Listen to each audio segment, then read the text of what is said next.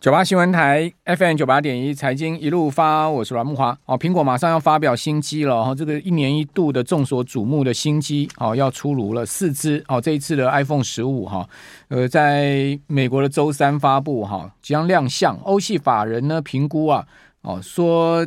经济不景气的影响，哈，iPhone 十五备货量下修到七千八百万万只，本来预估是八千万只，所以修正了两百万只下来。那今年整体 iPhone 备货量呢？哦，去整年了哈，呃，会下修到二点零三亿只。好，那二点零三亿只其实是相对是一个低标的哦，好，相对是在一个不好的一个状况。等于说，呃，欧系法人认为说，苹果这一次的新手机不会卖得太好。好，那呃，另外。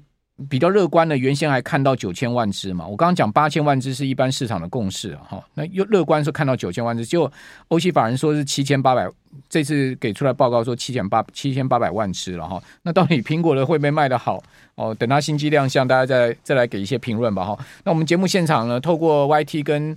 呃，电台直呃直播的是这个摩尔投顾的陈坤仁分析师，在我们节目现场，坤仁你好，万哥晚安，大家晚安。你觉得嘞？七千八百万只修正两百万只，那乐观本来要看九千万只，后来就掉七八千万只，现在又进一步修正到七千八百万只。好，我觉得呃，iPhone 这一次的话，因为它有包含像是 Type C 呃 USB 四，然后呢，甚至它还有潜望镜头哦，所以如果就这一次的话，我认为换机潮它应该还是有的。可是这一次我觉得很有趣的事情是，像华为这次竟然还在呃，就是呃推出两只新机，一只是 Mate 60 Pro，那另外一只的话是折叠机哦，所以这个是呃有挑战苹果的意味，或者是说有一些类似像是政治的这个宣告的意味，我觉得是蛮浓的哦。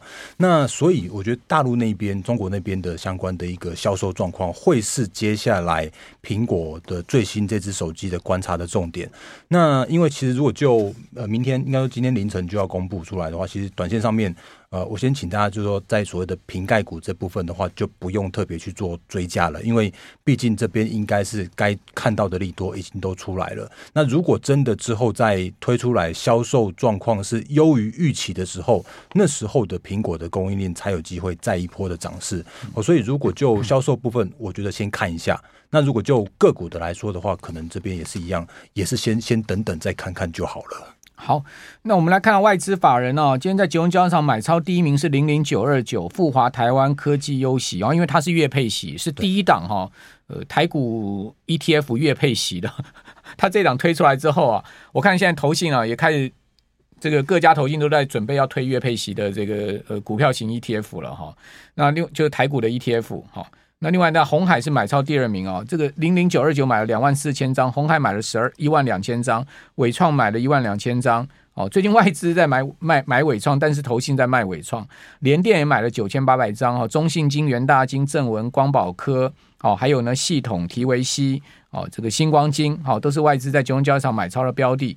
那在贵买的部分呢，外资买广运，好，还有呢新泉、宏捷科。金合金、奇邦、旺系、雅信、嘉邦、万润、中光电，好，那投信呢，在贵买买超的也是有新权哦，好，也买奇邦哦，好，另外买合金，哇，这三档股票，这两大法人都同步在买超哈，另外买威刚、广基、中光电也是这个外资有买超的，好，另外买了新普，那新普今天很强哦，哦，股价创波段新高哈，那另外买中美金、嘉邦哦，这个群联。好，那最近话题都是在这个零零九二九身上嘛，因为它成立才三个月的时间嘛。对。那它的规模从五十亿一下变五百亿，好，所以可见哦，这个月配席啊，真的是很吸引人，大家都冲进去买它。那这档 ETF 呢，除了月配席是首创以外，哈，另外呢就是它没有台积电，嗯，哦，也是这个比较特殊的。哦，那你说它的这个 ETF 的名称叫做这个台湾科技优息。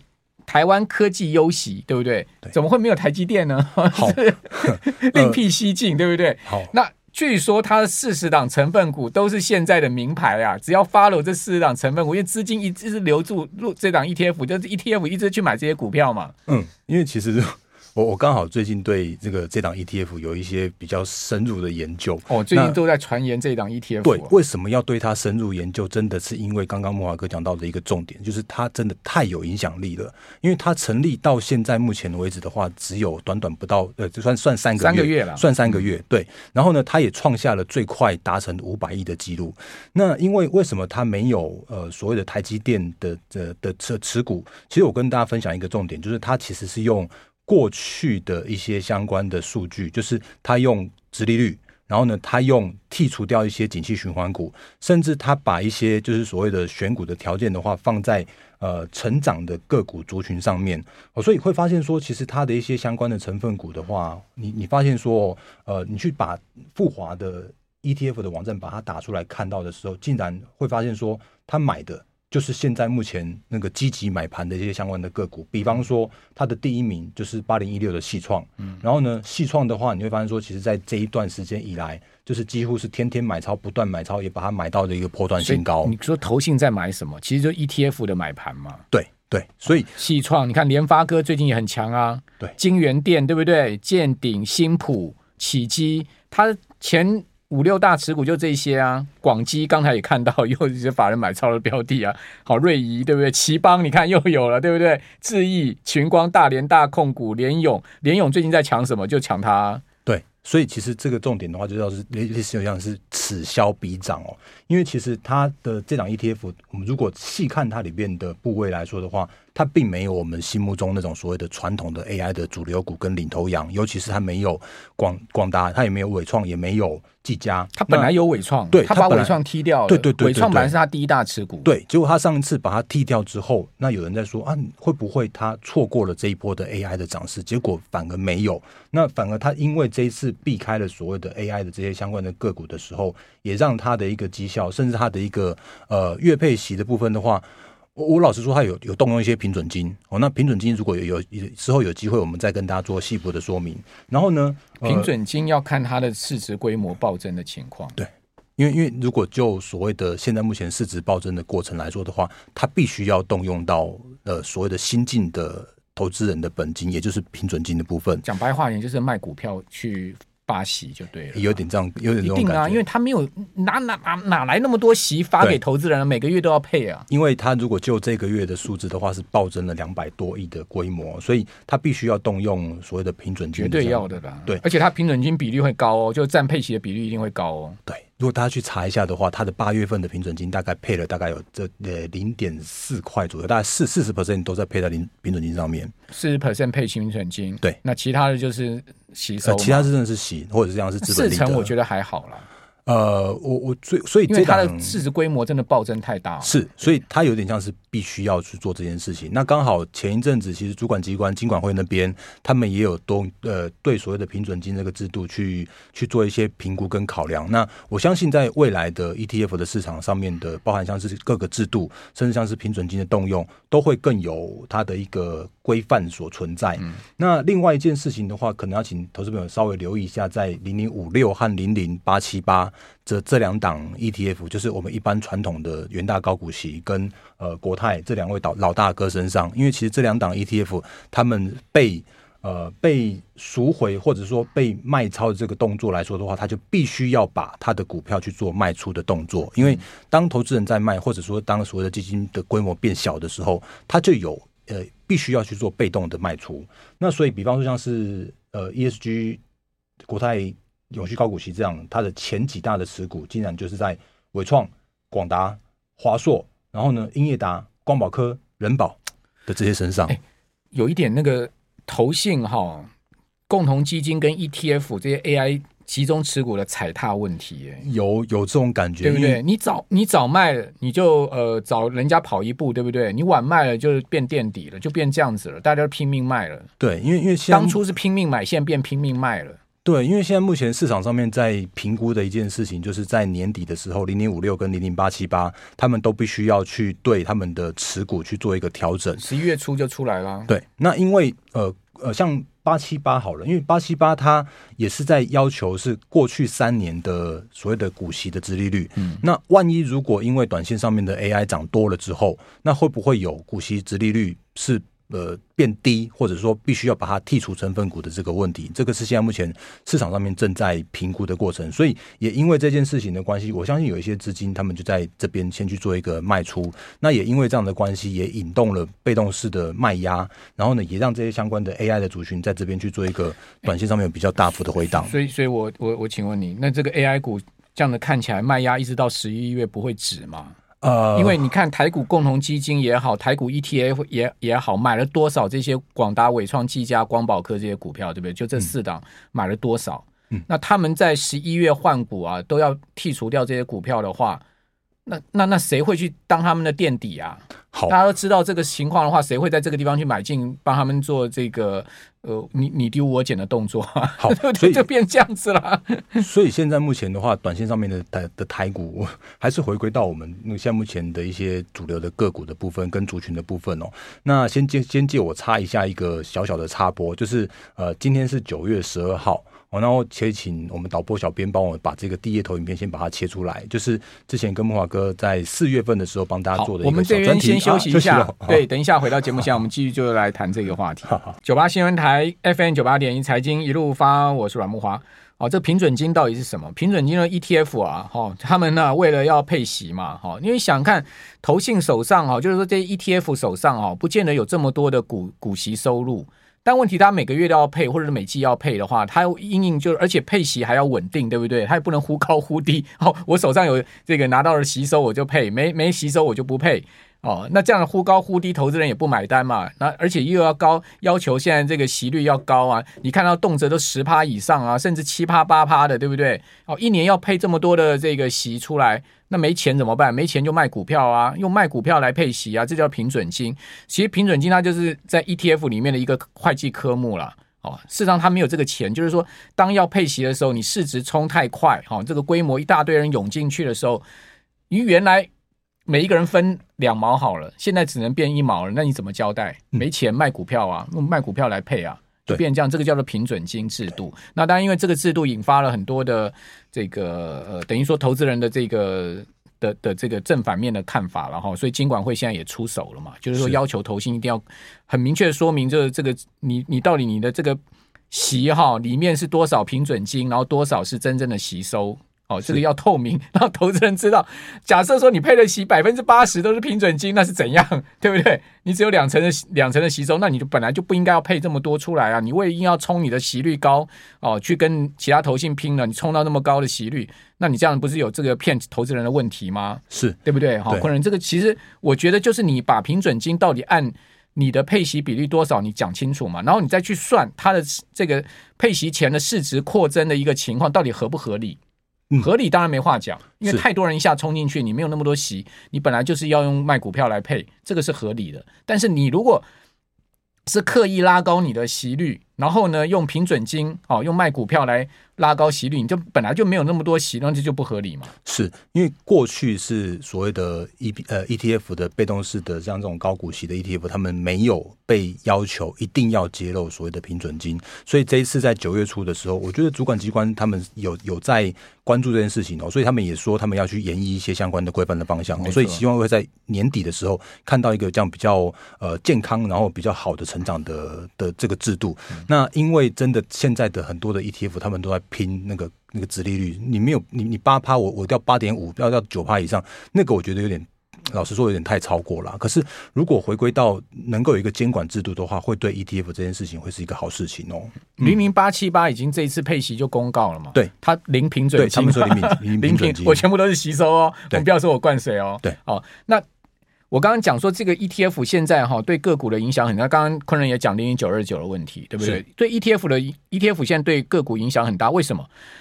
零零五零哦三千亿市值哎，然后零零五六两千亿哎，零零八七八一千亿，这三档加起来快一兆哎，不 呃呃这个六呃六千亿哎，对，那所有的这个高股息 ETF 加起来五千多亿哎。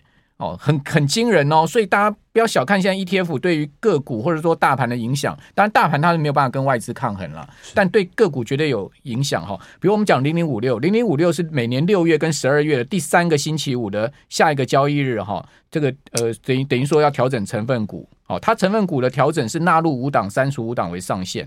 哦，那另外呢，呃，非还有还还有非定期的调整。那零零八七八呢是这个每年的十一月哦，十一月调整哦，十一月跟五月调整，所以大部分十一月到十二月就是这些一千亿、两千亿 ETF 要调整成分股的很重要的时间呢、啊。那你说个股会不会被剃掉的，被他们抛掉了，或新新引取进来的，会不会有波段行情？肯定会的嘛。对，所以现在问题的话，就是回归到。呃，这些相关的 ETF，或者是说就这些呃有有预先有预料到这些相关的资金们他们在做什么事情哦，所以如果真的在十一月份的时候，那相关的 AI 因为短线上面真的涨多的过程之中，然后呢也因为这样的关系，他们必须要被剔除成分股，那就自然而然会在十一月份的时候，那时候就会有一些引动所谓的 ETF 的被动式的调整的卖压。那但是我们已经看到说，这个时间点的台股的相关的 AI 的族群到今天天为止，呃，你看得到的应该主流的都在跌。然后呢，呃，你会发现说，其实今天大盘好像涨了一百多点，但是你没有感觉。那当然，主要的原因就是因为真的就是这些相关的 AI 是目前我们投资人的大宗。然后呢，他们也也也因为这样的关系，所以这边我认为短线上面的一个行情必须要诶、再做整理。哦，那什么时间点有机会？我觉得应该是说。呃，因为毕竟他们叫做是被动式的基金，因为他们真的会在那五天，就是三天到五天的时候，把那些部位都把它调调好调满。那这些相关的资金，如果真的看到这件事情的话，就会预先去做调整的动作。所以现在目前为止的话，我记得我们之前跟大家聊过一个主题，就是呃，为什么我们能能够掌握到一百六十块的纬创的高点？原因就是因为明年如果是八块钱 EPS 的话，那它就是一百六，所以一百六之上，老实说，没有法人愿意去做追价。那当它跌到一百四的时候，有没有人愿意去拼那个一百四到一百六？我也很老实说，应该是没有。好，因为如果从一百四到一百六，就是一个不到二十帕的空间。可是到现在目前的话，已经跌到差不多接近一百块附近了。那一百块这边关卡能不能守得住？我们就继续看下去。但是就我的的观念来说的话，这边已经是基本面是跌出投资价值了啊。只是呢，就所谓的筹码面的部分的话，是还没有。哦，因为他们真的还在还在调，还在还在做一些呃那个主动也好，被动也好，反正有预想到的法人都都在做这件事情了，所以都在卖了。那也因为这样的关系，所以变成是说我这边的看法就是说，如果投资朋友你你现在目前手上有，那你恐怕还要再闷好一阵子。那可是如果你这个时间点你要等，我我觉得你可以等等看，就是等出所谓的投信卖，但是股价却不跌。或者是说那个卖压已经到了一个洁净的那个过程的话，我觉得反而有可能会领先去做一个触底回升的的过程。所以伟创也好，广达也好，然后呢，技嘉也都好，就会变成是一个呃，看什么时候能够止跌的这样子一个现象。所以回归到那个台股大盘的行情来说的话，我还是用我们这几个礼拜跟大家定调的方向，就是当现在目前看起来就是一个呃量能不出的一个过程来说的话，就只好用。那个时间换取空间，或者是说，就只好用那个族群的轮动的方式，因为虽然好像 AI 不动了，可是呢，其实我们可以看到，像今天的汽车也在动。汽车零组件最近很强啊，对，TVC 涨停板，对不对？TVC 涨停板，地保地保也一直在上啊。是，然后呢，像什么耿鼎的话也在创波段新高，啊，这些耿鼎对。嗯，那他们为什么会涨的原因，就是因为前一阵子其实在中国大陆那边，他们有一些相关的政策。甚或是说，其实汽车跟呃景气的复苏也有也有相关性，所以景气目前看起来有有触底，甚至将是一个回稳的这样一个机会。我不敢说会全面反弹或全面复苏，但是我们可以看到现现在渐渐的看到一些呃，就像是守稳这样一个契机了。那因为他们也不是那种很贵很高。的的的的族群，所以自然而然就会在所谓的轮动的时候，就会有些资金愿意去去买他们，或者说就那个去做一个低阶这样一个动作，嗯，那就变成是说现在目前的一个类股轮动会来的比较快速一些。如果你有 AI 的人，不好意思，你可能还要再闷一阵子，但是等到 对，等到不止一阵子哦，哎、欸，就是等到那个所谓的卖压洁净。然后呢，股价不跌的时候，那时候就自然会有低点浮现。嗯、那我对 AI 的看法的话，就是短线起伏额。可是呢，就所谓的波段来说的话，它依然还会是，所以你还是看好就对了。我觉得还是看好。长就长线来说的话，我依然是看好的。那只是这边的筹码面真的需要去做一个沉淀的这样的。那既然筹码面沉淀，资金一定会移转嘛？对。那你现在看好什么移转的类股？好，呃，因为确实哦，如果就目前看起来的大方向来说的话，真的叫做是主流的族群，便要看资金到哪里去。像呃，我们上次跟大家说到，像是那个 I I C 啦、嗯、I P 啦，那甚或是像是今天大家看得到的，就是像是一些那个汽车啦，对，然后这些族群的话，变成说资金进去，那你可能就就是跟着资金走。嗯是这样一个方式。嗯、那另外的话，我记得上礼拜我有跟大家说到，就是说那个呃加我的 Line 的话，哎，时间快不够了。我们跟大家说明一下，我那个呃周报的部分，我会每个礼拜天帮大家提供。哦，那因为这份周报真的是我自己的会员在在使用的。那这个时间点，因为行情比较偏震荡的关系，所以你可以把我的 Line 把它加起来，然后跟我说取周报。我会跟你讲说，现在目前有哪一些方向。比方说，我这这个礼拜，其实我就讲很清楚，就是说你这个礼拜其实你不要去追军工。哦，因为他们应该是叫做题材面利多出尽。那 Apple 的话，刚刚莫华哥有问到，其实我我这边对 Apple 的一个新机发表，我也是仅看反弹。那比方说，如果像是那个什么，三你 Lite 要讲一下。好，那我的 Lite 的话是小老鼠 D A R E N 八八八。哦，然后呢，就会发现说这边上面真的有很多很多的资讯。